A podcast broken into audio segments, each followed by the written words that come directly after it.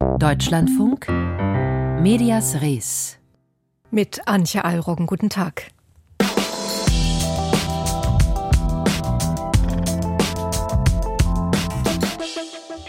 Ein Krieg, der polarisiert. Auch viele Medien haben ihre neutrale Haltung verlassen und schlagen sich auf eine Seite. Dadurch kommt es zu Schieflagen in der Berichterstattung auf beiden Seiten. Auch dadurch verhärtet sich der Krieg zwischen Israel und Hamas mehr und mehr.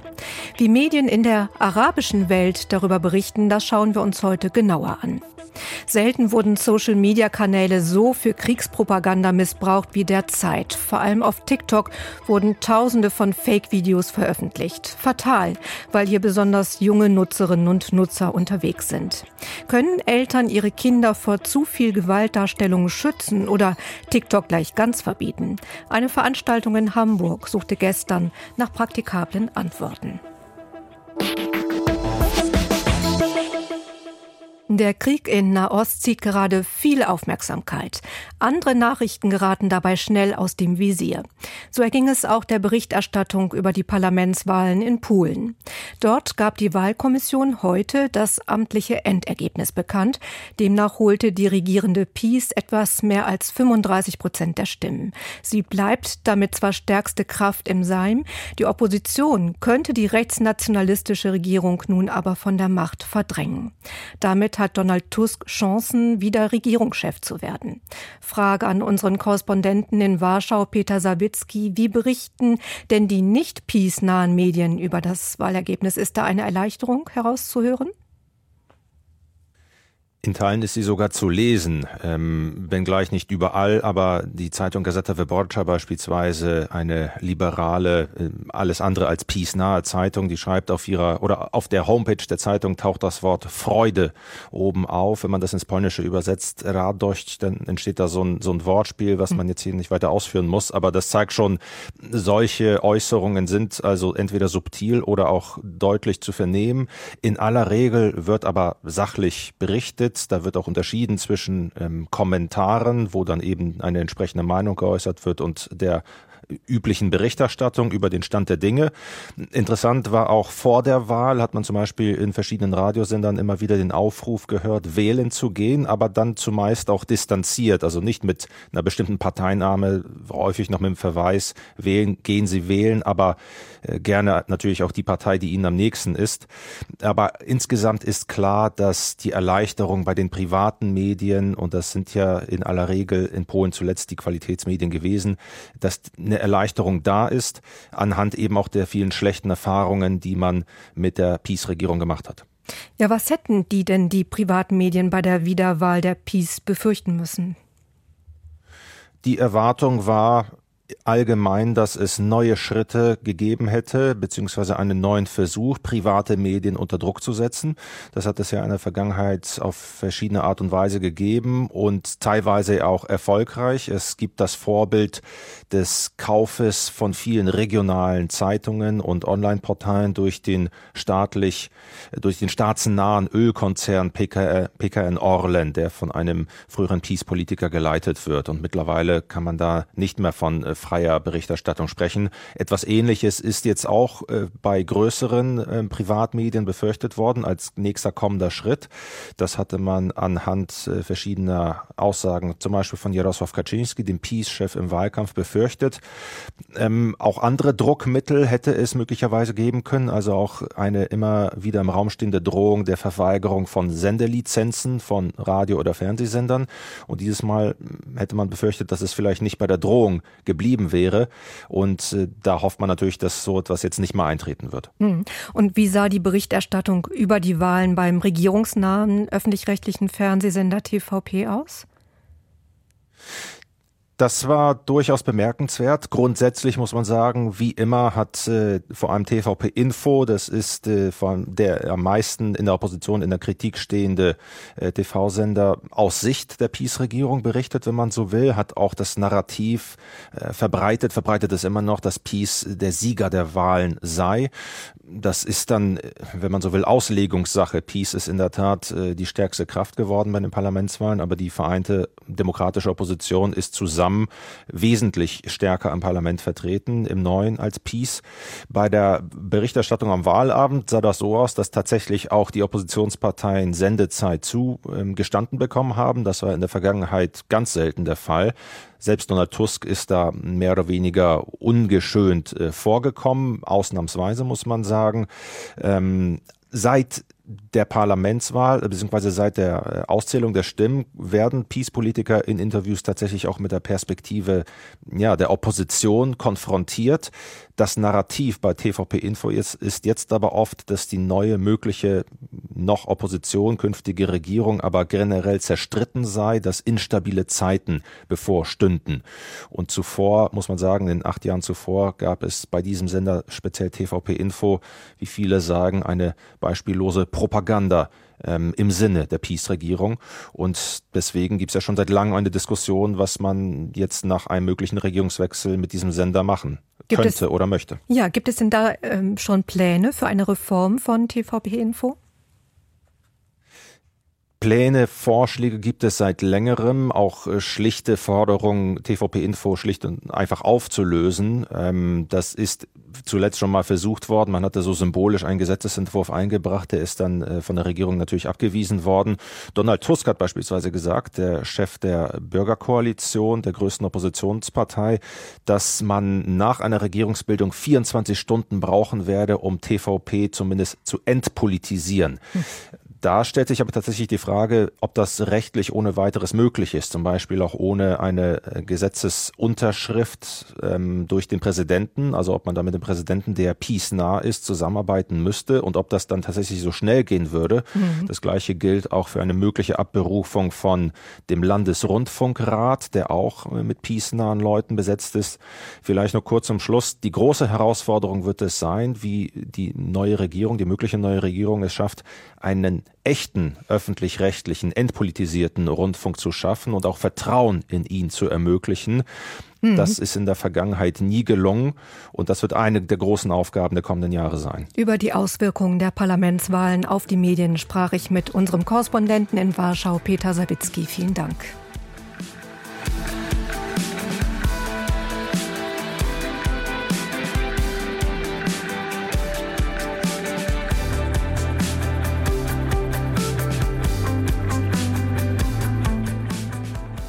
Wo endet Berichterstattung und wo beginnt Propaganda? Darüber wird zehn Tage nach dem Terrorangriff der islamistischen Hamas heftig diskutiert. Auch ideologisch und emotional verhärten sich die Fronten. Während die eine Seite von palästinensischen Terroristen spricht, sieht die andere Seite sie als Widerstandskämpfer. Medien müssen deshalb sehr behutsam sein, wenn sie den Konflikt durch gesellschaftlich gesetzte und nicht hinterfragte Perspektiven nicht noch zusätzlich verhärten und eskalieren lassen wollen. Wir wollen uns heute die arabische Seite dabei genauer anschauen. Dort wird über den Krieg in Nahost komplett anders berichtet als in westlichen Medien. Teilweise mit anderen Bezeichnungen, in denen durchaus Bewertungen mitschwingen, hinter denen eine komplette Weltanschauung steht. Unsere Korrespondentin in Kairo, Anna Osius hat die Berichterstattung im arabischen Raum für uns daraufhin analysiert. Groß und überraschend, von nie dagewesener Stärke und historisch, so bezeichnet die Moderatorin im Nachrichtensender Al Jazeera den Angriff der radikal-islamischen Hamas. Auch in arabischen Sendern ist die jüngste Eskalation im Nahostkonflikt Thema Nummer eins, allerdings mit einer deutlich anderen Wortwahl als in westlichen Medien. Hamas-Anhänger werden bei Al Jazeera nicht als Terroristen, sondern meist als Widerstandskämpfer bezeichnet und nicht selten nennen Gesprächspartner Israel den Zitat zionistischen Feind. Audiobotschaften der Hamas werden unkommentiert und in voller Länge veröffentlicht. Der Nachrichtensender mit Hauptsitz in Doha wird von Katar finanziert. Das Emirat gilt als enger Unterstützer der radikal-islamischen Hamas. Doch Al Jazeera ist regional und überregional beliebt und zeichne sich durch eine umfassende 24-Stunden-Berichterstattung aus, sagt Khalid El-Gindi vom Middle East Institute in Washington, D.C. Al Jazeera berichtet faktenbasiert, aber mit einer klaren Sympathie für die Palästinenser. Während Israel mehr über die Hamas als Feind berichtet, konzentriert sich Al Jazeera mehr auf die Situation der Zivilisten. Sie sind vor Ort in Gaza viel besser vertreten als westliche Medien. Wo endet Berichterstattung und wo beginnt Propaganda auf beiden Seiten? Im Krieg stirbt als erstes die Wahrheit, heißt es. Gerade wenn es um den Nahostkonflikt geht, sei die Stimmung in arabischen Medien aufgeheizt, sagt Professorin Hanan Badr, Expertin für Medienwissenschaften an der Uni Salzburg. Natürlich ist es für die arabischen Länder fast wie ein Inlandsthema, ganz anders als für die europäische Region. Und wenn man es vergleicht, aufgrund von den Nachrichtenwerten, ist es einfach ein Thema, das emotional sehr bewegt und einfach im kollektiven Gedächtnis der arabischen Bevölkerungen und Medien auch äh, gewisse Erfahrungen mit sich bringt und tradierte Berichterstattungsmuster. Viele arabische Medien unterstehen dem jeweiligen Staat, berichten entlang der politischen Linien in oftmals autokratischen Regimen, die Israel kritisch sehen. Doch selbst in Ägypten, einem Land, das eigentlich seit 1979 Frieden mit Israel geschlossen hat, ist die Wortwahl im Staatsfernsehen alles andere als friedlich, möglicherweise um der starken pro-palästinensischen Stimmung in der Bevölkerung gerecht zu werden. Tote auf palästinensischer Seite gelten in der Berichterstattung als Märtyrer. Zitat: Die palästinensischen Widerstandskämpfer und die israelischen Besatzungstruppen leisteten sich heftige Gefechte heißt es im ägyptischen Staatsfernsehen. In den arabischen Medien sind wir weder auf der professionellen noch auf der moralischen Ebene in der Lage, die anderen in Bezug auf Berichterstattung zu belehren. Denn wir berichten bei dieser Sache sehr parteiisch so Medienwissenschaftler Yasser Abdelaziz im ägyptischen Sender Al-Qahira war Enas. Eine der ganz wenigen selbstkritischen Stimmen, die in der arabischen Öffentlichkeit zu hören sind. Die Kritik lässt uns die Sache aus einer professionelleren und objektiveren Perspektive betrachten. Und das müssen wir machen, denn das verlangen wir ja auch von den Medien der anderen die Medien der anderen. Gemeint sind damit die westlichen Berichterstatter. Denn auch dort sei man von Objektivität weit entfernt, sagt auch Khaled El-Gindi vom Middle East Institute in Washington, D.C., gerade mit Blick auf US-amerikanische Medien. Alle Medien sind parteiisch. Wenn ich mir die US-Medien anschaue, das ist großes Getrommel, wie wir es nach dem 11. September gesehen haben. Da ist viel mehr Mitleid für die israelischen Opfer, zu denen man eine größere Nähe verspürt als zu den palästinensischen Zivilisten. Die Wucht der unterschiedlichen Ansichtsweisen entlädt sich besonders in sozialen Netzwerken.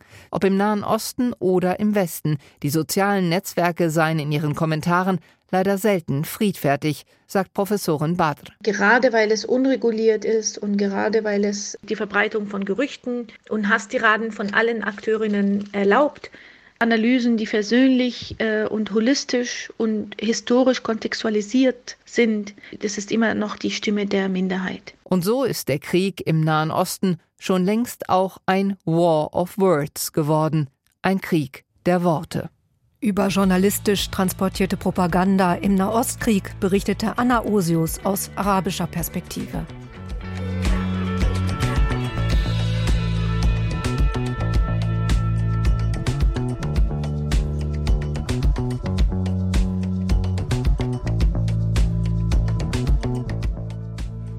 Mehr als 500.000 gelöschte Videos, mehr als 8.000 gestoppte Live-Übertragungen. So viel Content löschte TikTok über den Krieg zwischen Hamas und Israel in einer einzigen Woche und reagierte darauf auf Kritik von höchster politischer Ebene. TikTok habe wesentlich zur Verbreitung von Falschinformationen beigetragen. Doch auch schon vor Ausbruch des Krieges galt vor allem TikTok als wahre Schleuder für fragwürdige Inhalte. Besonders heikel und bedenklich, weil sich auf der Plattform Plattform sehr junge Jugendliche aufhalten. Da stehen die Eltern in der Pflicht. Doch wie können diese ihre Kinder vor verstörenden Inhalten schützen? Die Hamburger Körperstiftung machte sich gestern Abend auf einer Veranstaltung auf die Suche nach Antworten und Magdalena Neubich war für uns dabei. Im Körperforum in der Hamburger Hafen City sind fast alle Plätze besetzt. In der ersten Reihe warten drei Zwölfjährige darauf, dass die Veranstaltung losgeht. Warum seid ihr denn heute hier? Also weil unsere Eltern das wollen. die drei hätten gerne einen TikTok-Account. Ihre Mutter möchte allerdings, dass sie damit noch etwas warten. Und damit ist sie nicht der einzige besorgte Elternteil, der heute Abend im Körperforum sitzt. Auch viele Großeltern sind da und wollen sich informieren. Ich denke, dass ich schon bei meinem Sohn damals nicht richtig eingegriffen habe, dass ich das habe so laufen lassen. Ich verstehe nichts davon und das möchte ich bei meiner Enkelin ehrlich gesagt ein bisschen kundiger begleiten können. Auf der Bühne diskutieren die Mama-Bloggerin Darlene Bessmann und der Professor für molekulare Psychologie von der Uni Ulm, Christian Montag. Bloggerin Darlene Bessmann hält nichts davon, Kinder von Smartphones komplett abzuschotten. Ihre zwei sechs und acht Jahre alten Söhne dürfen die Handys ihrer Eltern nutzen. Aber es ist uns ganz wichtig, dass das nicht ihre Smartphones sind. Die dürfen sie in ihrer festgelegten Medienzeit. Da gibt es gewisse Apps drauf, die sie benutzen können, gewisse Spiele, die wir für sinnvoll erachten. Aber es ist ganz wichtig, dass das von den Eltern überwacht wird, sage ich mal. Professor Christian Montag hält das für den richtigen Ansatz.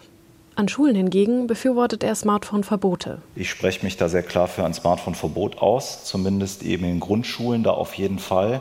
Die Studien zeigen doch relativ eindeutig, dass das Ablenkungspotenzial gewaltig ist durch die Geräte. Ein Smartphone-Verbot heiße nicht, dass Kinder und Jugendliche kein Smartphone zur Hand nehmen dürften, aber dass ihr Umgang damit reguliert werde, um eine exzessive Nutzung zu verhindern denn es stehe einiges auf dem Spiel. Wir haben natürlich einen Verlust der Privatsphäre, wir haben ein Datengeschäftsmodell, was zumindest in Kauf nimmt, dass sowas wie Sucht entstehen kann. Und dann haben wir ja auch schon heute gehört, dass natürlich Kinder dort auch mit zahlreichem nicht altersadäquatem Material konfrontiert werden. Außerdem müsse sichergestellt werden, dass Smartphones Kinder nicht davon abhalten, sich um ihre Schulaufgaben zu kümmern und ausreichend körperlich zu bewegen. Ganz grundsätzlich sei aber nicht das Smartphone das Problem, sondern bestimmte Anwendungen darauf, wie etwa soziale Netzwerke und Messenger-Dienste, sagt Psychologe Christian Montag. Ich spreche mich hier dezidiert dafür aus, dass die sozialen Medien de facto vor dem 13. Lebensjahr nicht stattfinden sollten. Also das, was äh, aktuell die Gesetzgebung vorschreibt. Gerade soziale Netzwerke seien so designt, dass ihre NutzerInnen völlig in sie abtauchen und nicht mehr die Finger davon lassen können. Das sei kein individuelles Problem, sondern die sozialen Netzwerke an sich seien keine gesunden Produkte. Auch kostenlose Gaming-Apps könnten gerade bei jungen Menschen treibende Suchtfaktoren sein. Und es gäbe noch weitere Problemfelder. Bei gerade jungen Mädchen kommt es durchaus auch zu Körperunzufriedenheit, mhm. zu Essstörungen, wo wir zumindest sehen, dass es Zusammenhänge gibt, ja. gerade mit der Nutzung auch von bildgebenden Plattformen. Auch deshalb müssten Plattformen stärker gezwungen werden, die Altersbeschränkungen einzuhalten, fordert Professor Christian Montag. Mama-Bloggerin Darlene Bessmann glaubt, dass auch die Eltern mehr Verantwortung übernehmen müssen. Ich glaube, ganz viele Eltern sind sich dessen nicht bewusst, weil man halt auch vielleicht aus der eigenen Kindheit das noch gewohnt ist oder hat man den Fernseher angemacht und am Nachmittag, da wusste man, da lief jetzt kein Porno im Fernsehen. Da wusstest du, kannst du die Kinder mal davor setzen. Und mit so einer naiven Einstellung kann man heutzutage zum Beispiel nicht mehr an Instagram rangehen. Da sind zum Teil sehr krass explizite Videos, die angezeigt werden. Psychologe Christian Montag empfiehlt Eltern deshalb, zu Beginn ehrlich interessiert gemeinsam mit ihren Kindern auf den Plattformen unterwegs zu sein, um Vertrauen zu schaffen. Das ist auch, was bei den anwesenden Eltern nach der Veranstaltung hängen bleibt. Wichtig ist natürlich, dass man sich selber auch an die Nase fasst, kommuniziert mit dem Kind und aufpasst. Und das fand ich ein sehr guter Hinweis, dass man sich eben mit den Kindern zusammen auch mal hinsetzt und schaut, was die schauen. Irgendwann müsse man die Kinder dann aber auch gehen lassen, warnt der Psychologe Christian Montag noch. Am Ende seien soziale Netzwerke wie TikTok eben auch ein Teil Jugendkultur. Magdalena Neubich über den Umgang mit TikTok. Und wo wir uns fast nur noch über Digitalisierungserscheinungen unterhalten, da könnte man ja meinen, das Analoge sei komplett aus unserem Leben verschwunden. Ist es aber nicht. In den privaten und öffentlich-rechtlichen Rundfunkarchiven wimmelt es noch immer vor Bändern und Kassetten. Immerhin haben sich die öffentlich-rechtlichen Anstalten dazu verpflichtet, für die Überlieferung und Sicherung des Programmvermögens selbst zu sorgen. Doch die Aufarbeitung Entwicklung wird noch Jahre dauern. Andreas Knedlik dauert das zu lange. Als Einzelperson digitalisiert er pausenlos analoge Bestände und ist so umtriebig, dass sein Archiv am Ammersee zum größten privaten Hörfunkarchiv Bayerns angewachsen ist. Michael Borgers hat Digi Andi alias Andreas Knedlik für uns innerhalb unserer kleinen Reihe zu 100 Jahre Radio besucht. Also ich habe jetzt hier ganz frisch gestern bekommen noch ähm, hier Nachtprogramm vom NDR Hannover vom 4. Dezember 1978. Ja, auf einer Agfa Stereochrom C120 und ähm, die ja, klingt auch noch richtig schön. So eine 70er Jahre Kassette können wir mal ruhig hier. Ich, ich habe selber noch nicht reingehört. Ja, ein bisschen vorspulen mal ein bisschen so. Andreas Knedlik sitzt vor dem Stapel Kassetten der größten Sammlung, die er jemals erhalten hat. Insgesamt sind es gut 30.000 Mitschnitte von Radioprogrammen, über die er nur so viel weiß. Aufgenommen hat sie über gut vier Jahrzehnte mutmaßlich ein Mann, der aber nicht mehr lebt. Und über Umwege ist diese private Sammlung nun bei ihm gelandet, am Ammersee. Ja, so klang das bei der ARD in den 70er Jahren. und um die Musik geht es Digi Andi, wie Knedlik sich und sein Archiv nennt, nur an zweiter Stelle. Seine vorderste Aufgabe sieht er darin, so viele Informationen wie möglich aus einem Mitschnitt herauszuholen. Also das heißt äh, natürlich Programm, Sendung, die da drauf ist und natürlich auch Moderator und Datum. Das ist dann auch oft äh, Sisyphus-Arbeit, muss ich sagen. Weniger Sisyphus muss er in diesem Fall sein. Alle Namen werden schon früh genannt. Waltraud Hagen und Haro Dietrich legen Ihnen einen Musikteppich aus, der von Elisabeth Wolzhausen gehäkelt worden ist. Günter Baruschke im Funk aus Hamburg liest Ihnen das Letzte aus aller Welt. Und die Namen einer ARD-Radionacht, die es so nun ins digitale Hörfunkarchiv von Andreas Knedlik schaffen. Gut 26.000 Einträge umfasst diese Datenbank bereits. Material, das hauptsächlich aus privatem Besitz stammt, von Menschen, die entweder selbst Radio machen oder von anderen, die gerne zuhören und dabei mitschneiden. So, und dann legen wir das mal auf die Maschine auf. Auf gut 20 Quadratmetern lagern diese Mitschnitte in dem Privathaus, verteilt auf unzähligen Kassetten, CDs oder Tonbändern, sortiert in Regalen und Kisten. Dazwischen die Abspielgeräte für all diese Medien in mehrfacher Ausfertigung, unter bunten Wimpeln und Metallschildern von Radiostationen, silberne, massive Studer-Kassettendecks und Telefunken-Tonbandgeräte. Technik von Firmen, die es meist längst nicht mehr gibt. Gut 70 Jahre reicht das Gedächtnis des Privatarchivs zurück. Die frühesten Aufnahmen, Ausschnitte von Mittagskonzerten der 50er Jahre mit nur kurzen, vereinzelten Moderationen, die Knedlik dennoch zum Schwärmen bringen. Weil diese, diese Ansprachehaltung, wie haben die Stationssprecher in den 50er Jahren gesprochen, so total anders ist. Man hört es sofort, dass das aus dieser Zeit ist. Die folgende Melodie heißt Auf der Straße nach Paris und ist von Ernst Fischer. Ja, und deshalb ist das auch sehr wertvoll, weil da gibt es einfach kaum was aus der Zeit. Er könne sich für alle Radioepochen begeistern, sei aber dennoch kein Nostalgiker, betont der 35-Jährige. Er liebe einfach das Radio und seine Geschichte. Und sein Archiv ist eben das Ergebnis dieser Leidenschaft, die er mit anderen teilen will. Die Tatsache, dass fast wöchentlich Anfragen per E-Mail kommen, die meine Seite gefunden haben, von Menschen, die ich nicht kenne. Also die, die, es gibt keinerlei Verbindung, sondern die haben das wirklich per Google oder äh, per, per Suche im Internet einfach gefunden. Das hätte ich niemals gedacht. Denn bei aller Begeisterung, am Ende ist und bleibt das Projekt vor allem ein Hobby. Sein Geld verdient Andreas Knedlik als Techniker beim Bayerischen Rundfunk. Dort arbeitet er gerade mit an einer TV-Doku zum 100-Jahr-Jubiläum des Radios. Dass er mittlerweile quasi selbst ein Teil dieser Rundfunkgeschichte geworden ist mit seinem Hobby, freue ihn, sagt Knedlik. Und greift zu einem der zahlreichen Tonbänder, die er noch nicht archiviert hat. Das ist jetzt ein Band vom SDR, also von dem Moderator vom SDR. So. Mit einer Landtagswahlsendung von 1992, angeblich. Ich habe selber noch nicht reingehört. Wir lassen uns überraschen. Ja, meine Damen und Herren, die ersten Hochrechnungen liegen vor. Und Überraschungen erwarten ihn noch einige in der Zukunft. In dem Archiv liegen jede Menge weitere Tonbänder und Kassetten. Material zum Abhören für die nächsten 15 Jahre, so schätzt Andreas Knedlik.